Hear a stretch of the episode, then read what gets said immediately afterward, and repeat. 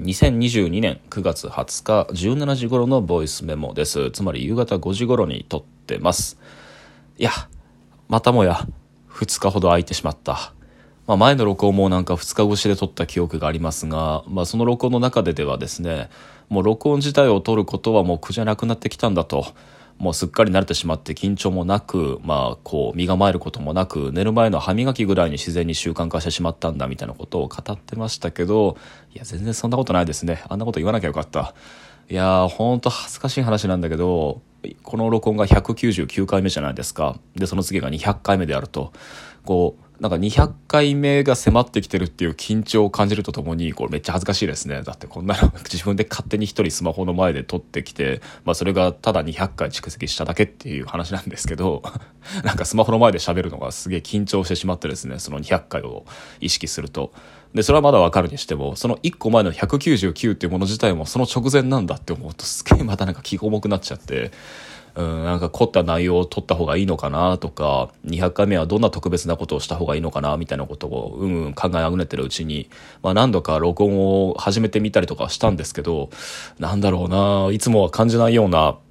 こう神経症的な自己チェックが続いてしまって、まあ途中まで撮っては消して、途中まで撮っては消して、で今日に至るっていう感じですね。まあ関連して撮ることにしました。いやしかし不思議なもんです。この、まあ、建前上ね、あくまでも建前上で、まあ、その実は、まあ、断続的だったりするわけですけど、この毎日、なるべく投稿するっていうのを決めて、あの、一日でも空くと、その一日空いて、次の回っていうのが、なんかすごく、こう、気が重くなるんですよね。うん。で、これがいわゆるこうサボり癖というか、まあ、怠惰ってものの入り口になってるんだろうなとあらゆる局面でねこのボイスメモに限らず思ったりとかするんですけどいやいや何よりも続けることが大事なので、まあ、今日も京都で気ままに、まあ、肩肘張らず取っておこうと思います。で、えー、と前回の録音は、まあ、友人宅で撮りましたでその前は、まあ、だから3連休の話だな3連休あの同居人の家族とあのおばあちゃんとでご飯を食べた後に、まあ、それはまあ神戸の、まあ、すぐ近くにあった友人のうちに泊まりに行きえっ、ー、と、そうですね。そうだ、思い出したぞ。前回の録音は友人宅で明け方みんなが寝静まった後、キッチンで一人体育座りでね、物陰に隠れながら撮ってましたね。あれ録音撮った後、あの、キッチンからこう、立ち上がって出てくると、友人が薄め開けてそれをね、見ていてね、ニヤニヤ笑ってて、うわーしまったと。まあ、そうだよな。もちろん人が喋ってたら起きるよな、みたいなことをね、まあ、思わず鶴の旗割りを目撃されてしまったかのような罰の悪さのまま、あ、あえて何も一言も発さずそのままベッドに潜り込みました。したけど、まあ、そんな日がありまして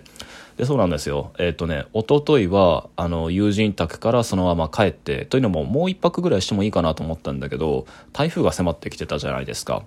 で何でもこう観測史上最大？でここ数十年に一度しかない規模の台風だってことで完全にビビっちゃってあのまあ3連休の最後の日ってこともあってねやんなことないか。えっ、ー、と中日ってこともあってなんか今ムーとどっかで、まあ、ゆっくり遊ぼうかなとも思ってたんですけどあの今ムも散髪を終わらしてすぐさま僕にと合流して京都に帰ってとりあえずこうその最大規模の台風とやらを受け入れる体制を作っとかないと、まあ、うちはねまあ、3匹の子豚の藁の家とまではいかないまでも、まあ、木造で結構時間が経ってる借家なのであの前回すごい強い台風が来たって時2年前かな。あの時にこう屋根が吹き飛ばされたりだとか いやだから本当3匹の子豚みたいな話ですよ。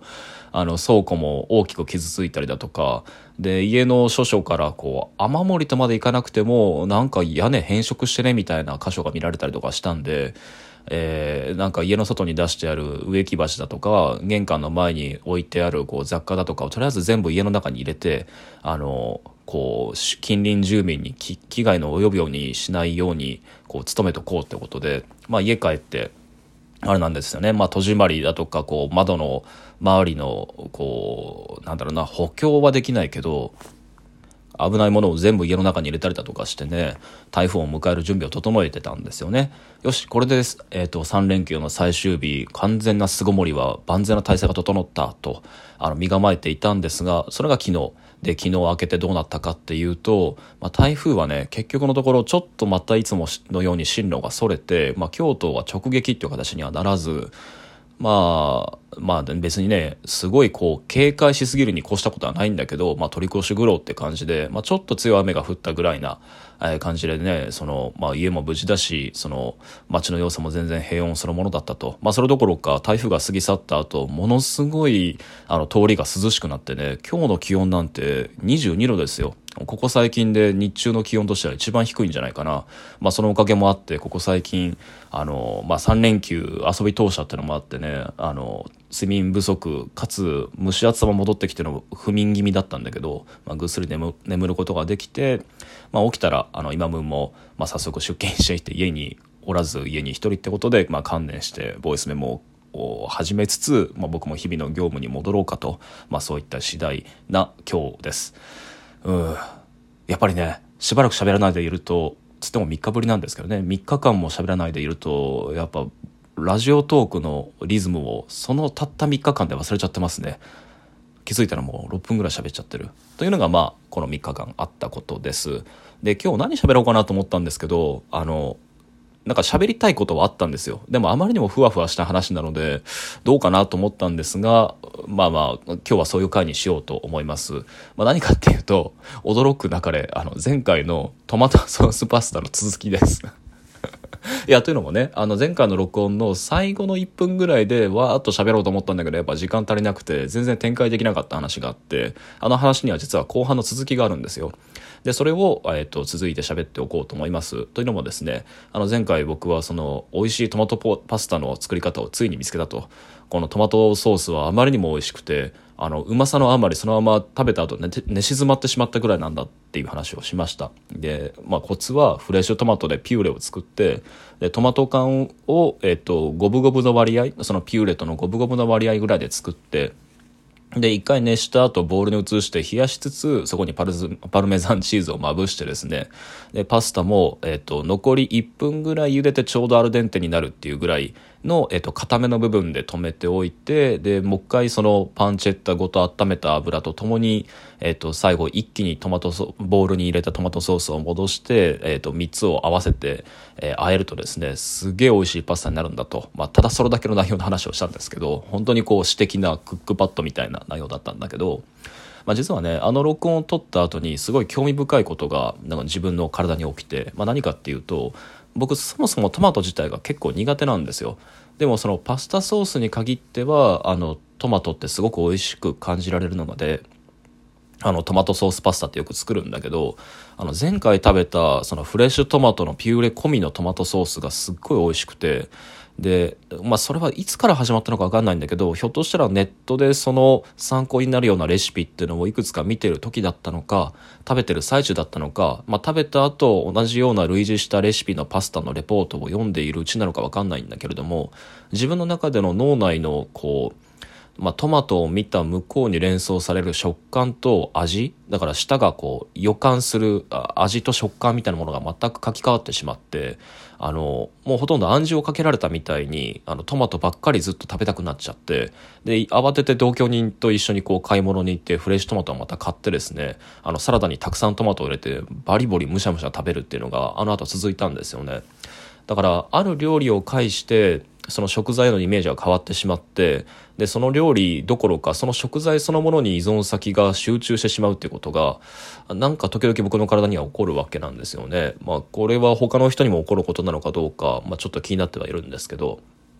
で、まあそれに続いてすごい思い出したのが、小学校の頃に、まあこれはもう一生忘れないだろうなっていう不思議な経験があって、で、それ何かっていうとね、あの、ちびまる子ちゃんあ僕が静岡に引っ越したことがあったんですよ。あの生まれは関西で大阪なんだけどあの小学校1年から6年の間静岡に住んだんですよね。で静岡に住み始めたことでつまり関西から関東に引っ越したことであの僕がこう向こうで受けたカルチャーショックっていうのは2つあって、まあ、1つはあ静岡ってこともあってね。で清水エスパルスの聖地、まあ、主要な選手が、まあ、ほとんどが卒業したっていう小学校もあってあの体育の授業が全部サッカーであった。でこれはすげえ辛かったっていうのが一つ。でもう一個辛いカルチャーギャップって何かっていうとあの納豆がねあの現地のすごい名産品でめちゃくちゃ出るんですよ納豆が。でスーパーに行っても納豆の種類っていうのがめちゃくちゃ豊富ででいい納豆っていうのがいっぱいあるわけですよだからその両親が、まあ、僕と同じように両親も関西の人たちなんで納豆がすごい嫌いだと。で家ではめったに納豆が出てこないんだけど、まあ、給食でも出てくるわ。友達の家に行った時にも出てくるわ。で、まあ、両親も、まあ、それに慣れなきゃいけないってことで家にこう納豆を買って食卓に並べるってことがすごい増えてきてめっちゃ辛かったんですよね。でそれを残しまくってたと。で、こっから先がまあ印象深い出来事で、でもある日を境に納豆が大好物になって、今この年年に至るまで納豆って僕の、まあ、上から数えてベスト5に入るぐらいすごい好きな食べ物になったんですよ。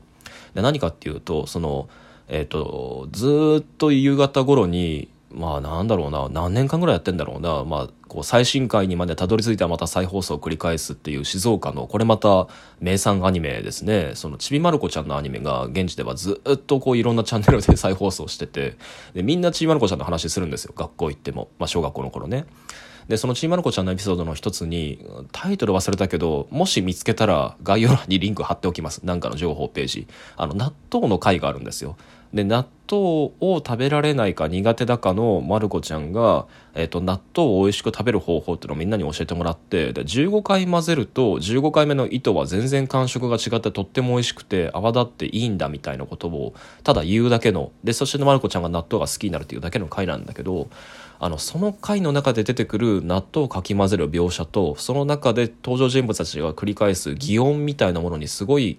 なんだろうな暗示がかけられてしまったみたいになってその本編を見見終わるや否や納豆が食べたくて仕方なくなったんですよね。でこれは本当のこう不思議な感触だったんだけど昨日まで嫌いだったのにそのアニメを見て本編20分だか30分を見た直後に納豆が大好きな食べ物に書き換わってしまって、まあ、それからもうほんと中毒みたいなずっと納豆を食べてた日々があったんですけど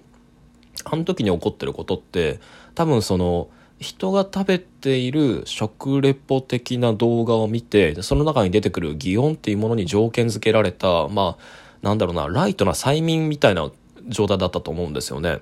でそれが解けられずも未だに続いてると。はやっぱ時間がはみ出しそう。あと一回だけ続けます。